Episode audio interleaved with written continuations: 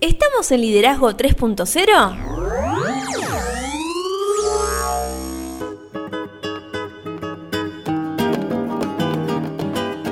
Bienvenidos a Liderazgo 3.0, un espacio que crece día a día y en el que analizamos un tema poco trabajado como es el liderazgo. Quienes conformamos este espacio comprendemos que el liderazgo es un concepto que cambia vidas y lo hacemos con el fin de agregarle valor a cada uno de ustedes, nuestros oyentes. Quien les habla Lorena Gestols y me acompaña como siempre el señor Beto S. ¿Cómo le va? Todo bien, ¿usted señorita qué cuenta? Excelente, comenzando ya este maravilloso mes cargado de un montón de novedades, con un montón de, iniciativas ahí que, muy pronto estaremos comentando. Increíble que eh, ya se haya ido un tercio del año, ¿no? Wow, increíble. Qué cerca aparece cuando terminamos la primera temporada. Qué cerca aparece la. Parece que fue ayer la entrevista con Cristian Jesús Terano Oviedo sobre Tarot. Sí.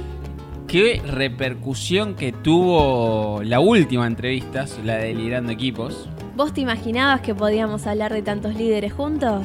No, de hecho mucha gente se sorprendió de que trajimos a Adolf Hitler y que se pudiera en este espacio también hablar de líderes negativos y sacar algo tan importante como un conocimiento que es tan importante, saber lo que hay que hacer como lo que no, y invitar a nuestros oyentes a que piensen de una manera desafiante. Me encanta eso, ¿eh? Nosotros hablamos de un líder como una persona que, como, como decimos en nuestro eslogan, es alguien que cambia vidas. O sea, no solamente la, propia cuando decide lider, autoliderarse, sino también de su entorno. Y muchas veces nos costó explicar a la gente que nos rodeaba desde qué perspectiva hablábamos sobre liderazgo. Muchos decían, no, no puede ser un líder, Hitler no puede ser un líder, otra persona que haya ocasionado ciertos disturbios a nivel mundial, pero, pero acá lo hacemos. Y de hecho, la semana pasada empezamos en algunos. Eh, empezamos a dar unos talleres que nos han pedido y nosotros hemos accedido. Y ahí también les costó un poco entender esto de que todos somos líderes. Claro. Lo que pasa es que el liderazgo es, es digamos, un tema que siempre se abordó desde ciertas áreas y ahora se abre el abanico de la lectura de un líder, ¿no? Antes por ahí, si vos estudiabas, no sé, algo relacionado al deporte, veías algo tipo liderazgo social, ¿no? Esto de equipos, pero mirado desde otra perspectiva. Y acá en este espacio te, te rompemos todos los paradigmas que tenías. Sin lugar a dudas, y de hecho, bueno, se viene mayo, mes de la negociación, pero antes recordamos las redes, ¿te parece? Así es, ¿por dónde nos pueden encontrar? Estamos en Instagram como Liderazgo 3-0, Facebook como 3.0 Liderazgo, nuestro canal de YouTube es Liderazgo 3.0 y nuestra web es www.liderazgo30.com.ar.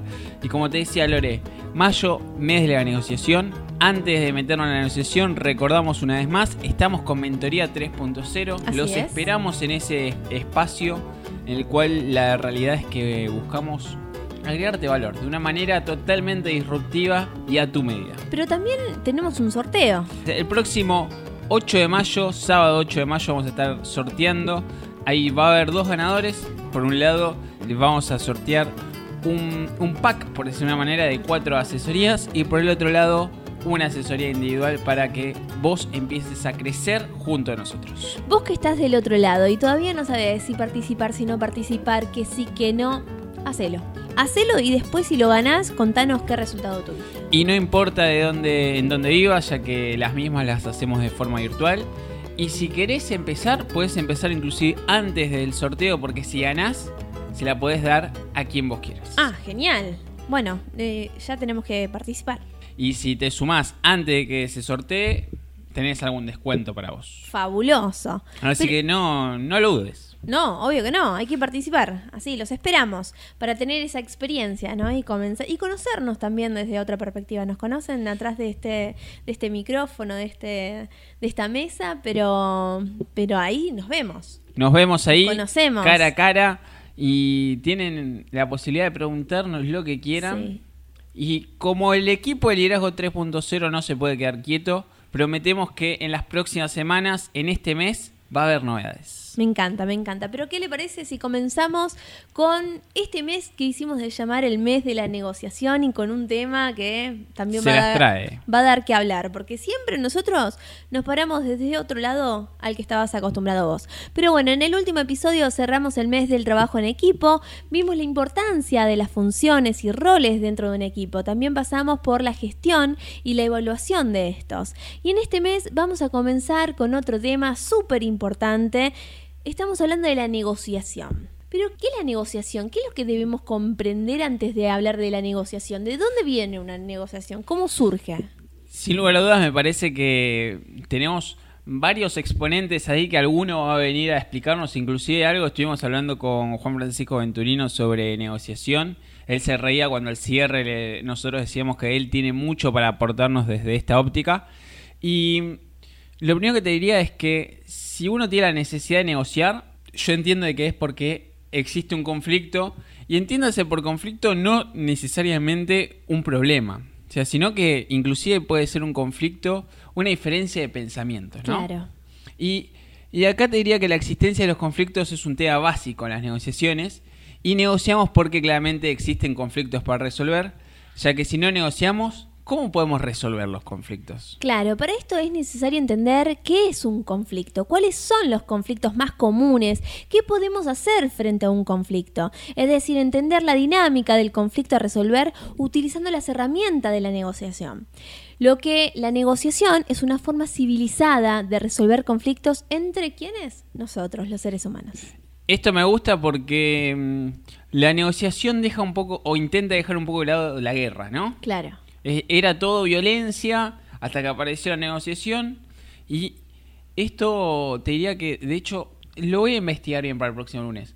Pero hoy eh, el libro El arte de la guerra de Sun Tzu habla mucho sobre esto, sobre el tema de la negociación, Sí. cómo ganar un- una batalla sin entrar en conflicto bélico y creo que es un libro que nos deja muchísimo, mu- muchísimo aprendizaje. Sí, sí, súper recomendable. Yo recuerdo haberlo leído después de su recomendación. Bueno, bien, bien, bien que me escuche.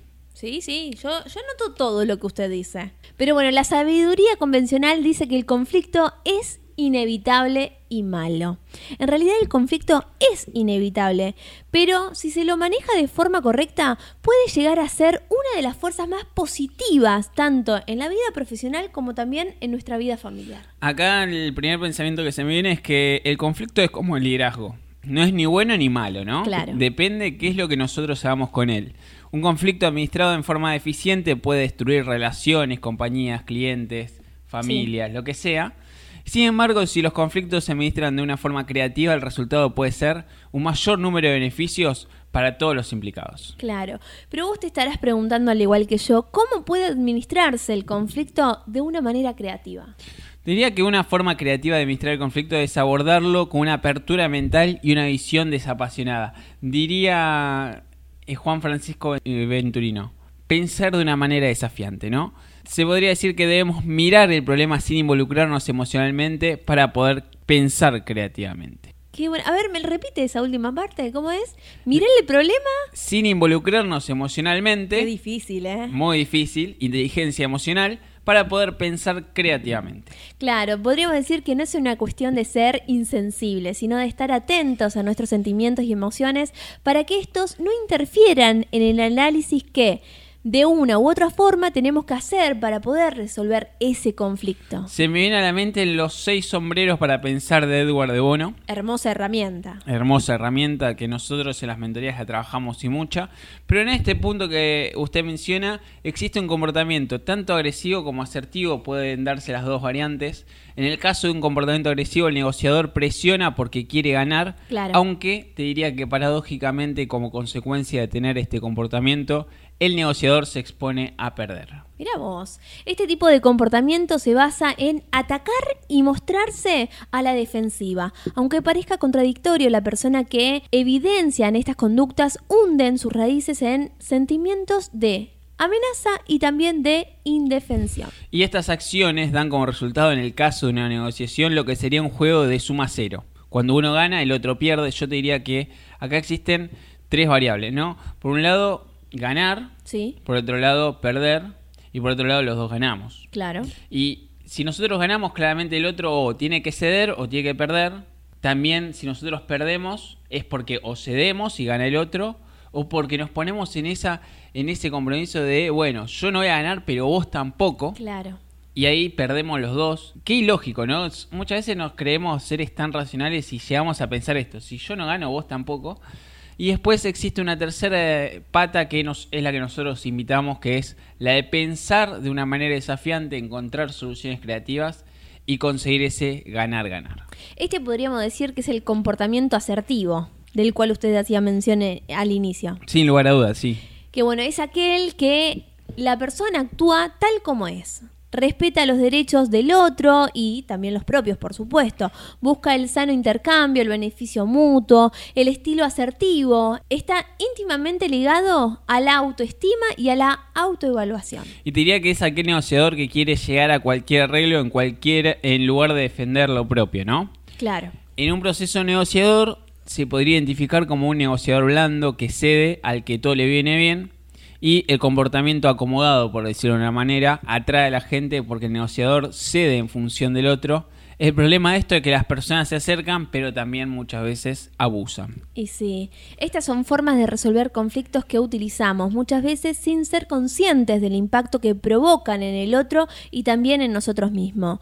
¿Cómo podemos hacer para saber qué comportamientos tienen nuestros interlocutores? Para esto necesitamos, como siempre hemos mencionado en este espacio, ¿no? Observar, escuchar, prestar atención a las palabras que utiliza el otro, también a los gestos y por supuesto otra cosa que creo que también hicimos referencia en algún momento a las miradas. Sí, esto me parece que lo hablamos en el mes de la comunicación con el tema de lo verbal y no verbal que muchas veces es más importante, muchas veces no, es más importante en la comunicación una escucha activa que el hablar. Claro.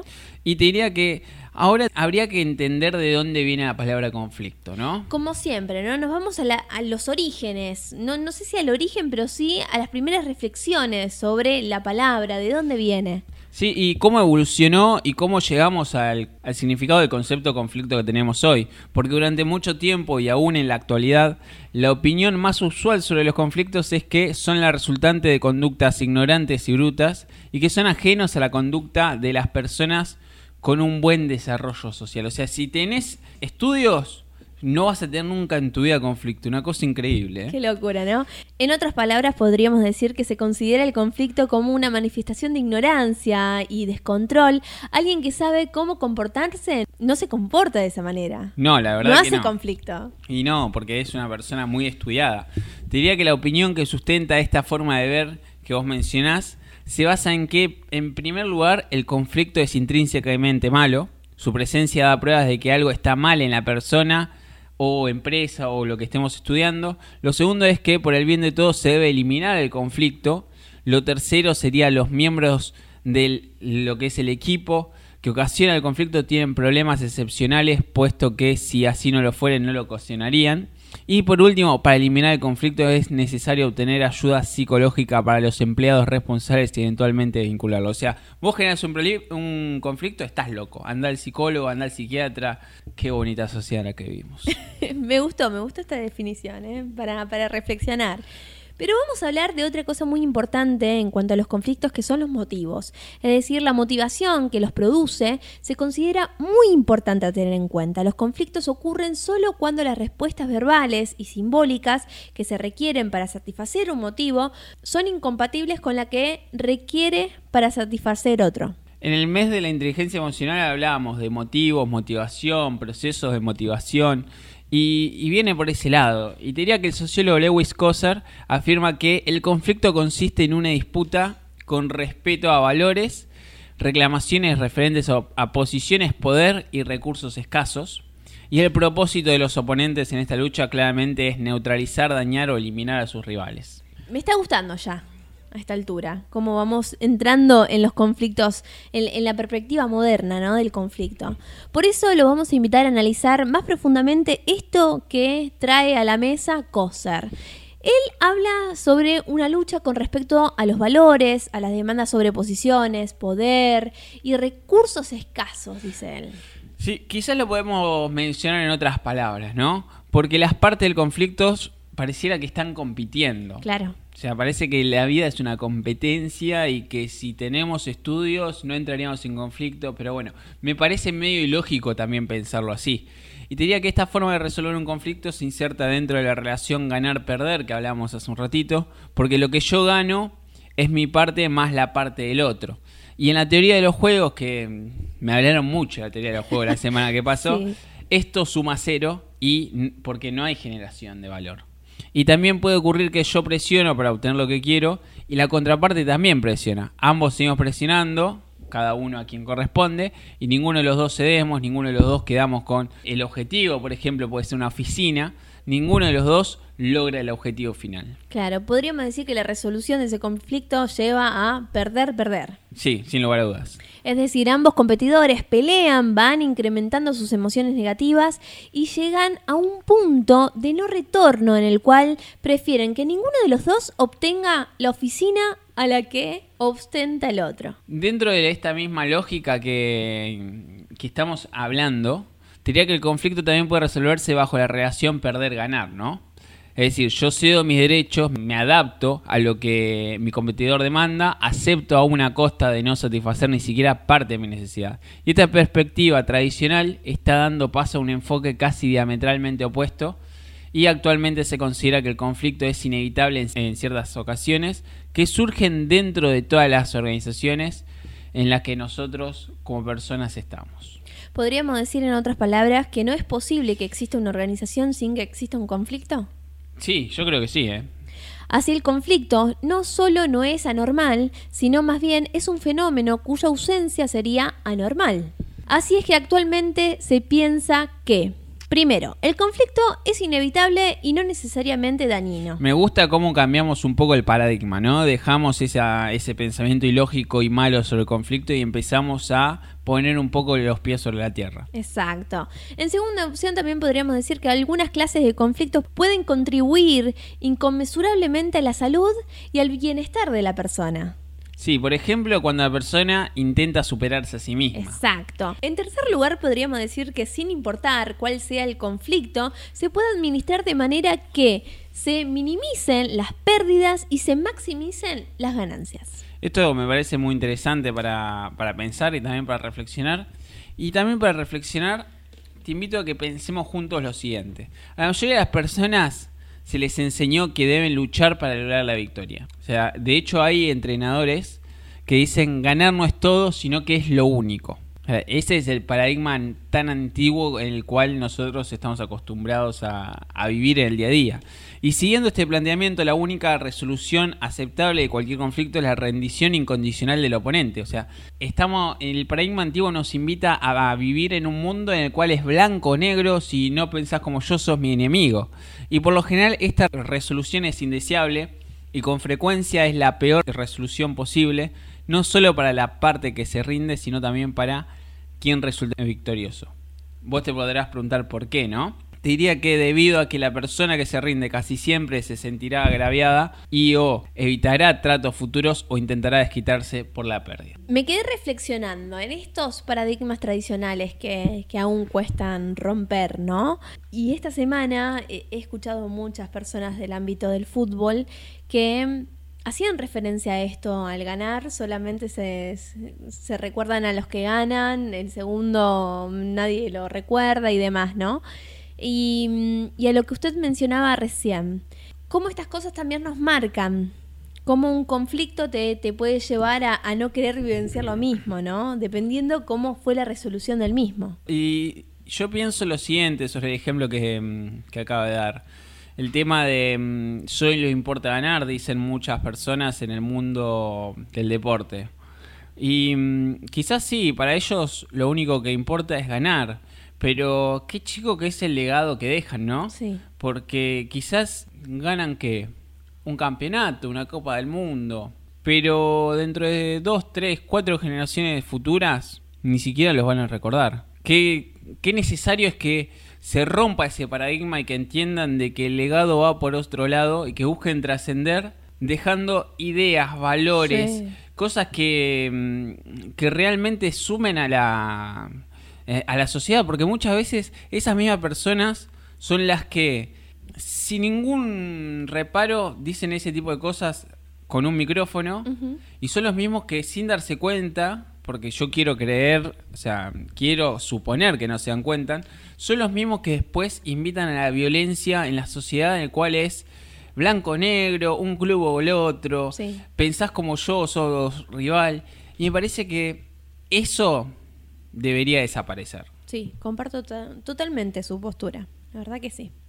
Pero bueno, ¿qué le parece si ahora definimos el conflicto según lo que aporta la psicología? Sí, y podríamos ver, en este punto, el psicólogo que más hizo pie en este tema es Edward Murray. Así es, porque plantea que el conflicto se refiere a una situación en la que se motiva a una persona a participar de dos o más actividades mutuamente exclusivas.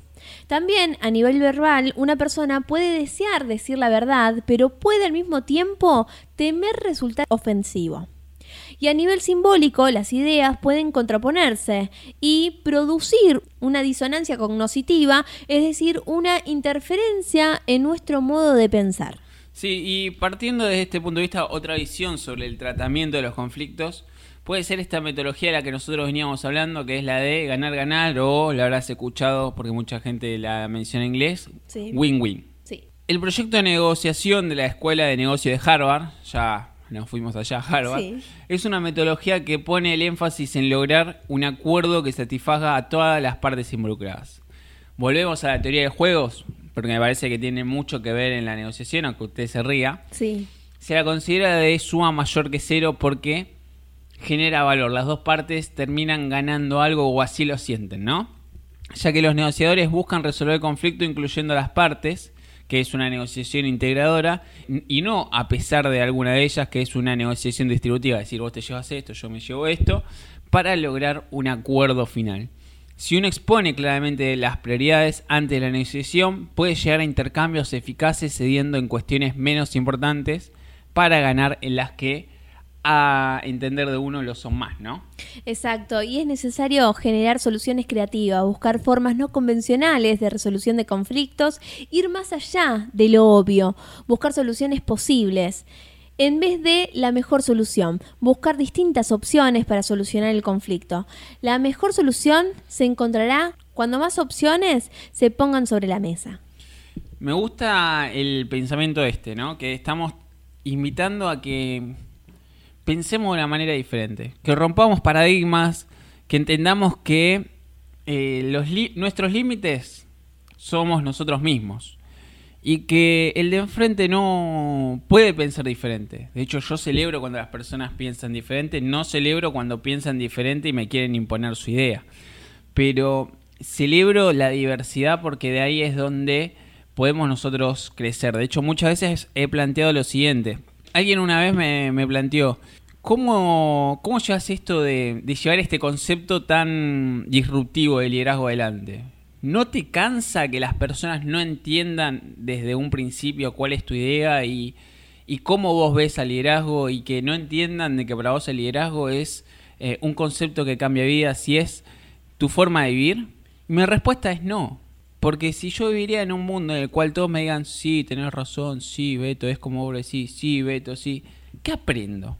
¿Qué, o sea, cuando yo vaya a la noche a hacer la filosofía del Kaizen y analice, ¿qué aprendí hoy? Aprendí que todos me dijeron que soy un genio pensando. Y cuando más estudio, más aprendo el liderazgo, más me doy cuenta de que sé muy poco y que tengo que seguir creciendo en un montón de áreas. Pero bueno, creo que tenemos un montón para trabajar este mes. Sí, muchísimo. Yo previo a este episodio le comentaba de que en algún momento realicé un ejercicio de, de negociación y, y te traían un conflicto y vos tenías que posicionarte en diferentes roles, ¿no? Y, mm, y es una actividad muy... Muy, muy llamativa como para analizar, porque a veces te cuestan asumir algunos roles y Claro. te chocas con tu personalidad. Por ahí encontrás eh, muy fácilmente las debilidades que tenés, que, que a veces es lo más difícil de, de encontrar en nuestra foda, ¿no? Cuáles son nuestras debilidades. Y, mm, y posicionarte en un rol, tanto en, en un, en un conflicto donde tenés que perder, perder, ganar, ganar, o uno perder y el otro ganar, es una- un, un- un ejercicio muy entretenido, muy divertido para, para autoanalizarnos, para autoevaluarnos y demás, ¿no? Y como siempre decimos, todo comienza en vos. Sí. Así que por más que hablemos lo que hablemos, que claramente un conflicto se genere con un tercero, la negociación se tiene que dar con un tercero, nosotros siempre invitamos a que trabajes en vos. Sí, y qué importante para mí es en este tema de, la resolución de conflictos eh, la comunicación. Es algo que yo insisto mucho, pero realmente si aprendemos a comunicarnos hay muchas cosas que nos ahorraríamos. Hay muchos conflictos que, se, que surgen en el ámbito la- laboral porque, como bien de- hablábamos recién, se toma un gesto de una manera que lo codificás de una manera totalmente diferente al que lo producía la persona, ¿no? Sí, y muchos otros conflictos se dan porque no escuchamos, como decíamos Exacto. en el mes de la comunicación. No nos tomamos esos dos segundos para escuchar lo que tiene para decir el de enfrente. Y, y nuestra cabeza viaja a qué responder.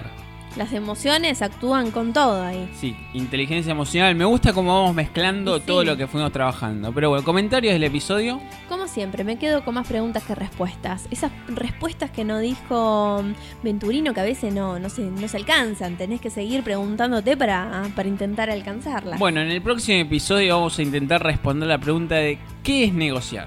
Me gusta, me gusta. Pero bueno, recordá que tenés que participar del sorteo. Sí, próximo 8 de mayo tenemos los ganadores del sorteo de Liderazgo 3.0, Mentoría 3.0. Súmense a ese espacio que está realmente muy interesante. Se vienen cosas nuevas en Liderazgo 3.0. Eh, nuestro objetivo siempre es agregar valor y el equipo funciona en función de eso. Todo el tiempo generar nuevas ideas y ver cómo podemos agregar valor. Así es. ¿Dónde nos pueden encontrar? Estamos en redes sociales, en Instagram como Liderazgo 3-0, en Facebook como 3.0 Liderazgo. Nuestro canal de YouTube es Liderazgo 3.0 y nuestra página web es www.liderazgo30.com.ar. Y si les gustó el podcast Compártanlo para que podamos agregar valor a más personas. y nos retiramos, sin antes decirle que tengan un excelente lunes, una mejor semana. Gracias a todos por acompañarnos. La semana pasada tuvimos más de 500 reproducciones en una semana. Increíble. Gracias, totales. Sí, y ya estamos, no sé, habría que ver las estadísticas, pero creo que ya pasamos las 13.000 reproducciones, lo cual es muchísimo. Me encanta, me encanta que sigamos creciendo juntos. Y nos vamos. No somos muchos, no somos pocos. Pero estamos todos locos. La negociación sugiere un compromiso, una posición ubicada en un lugar entre dos posiciones existentes. Edward de Bono. No somos muchos, no somos pocos, pero estamos todos locos. No somos muchos, no somos.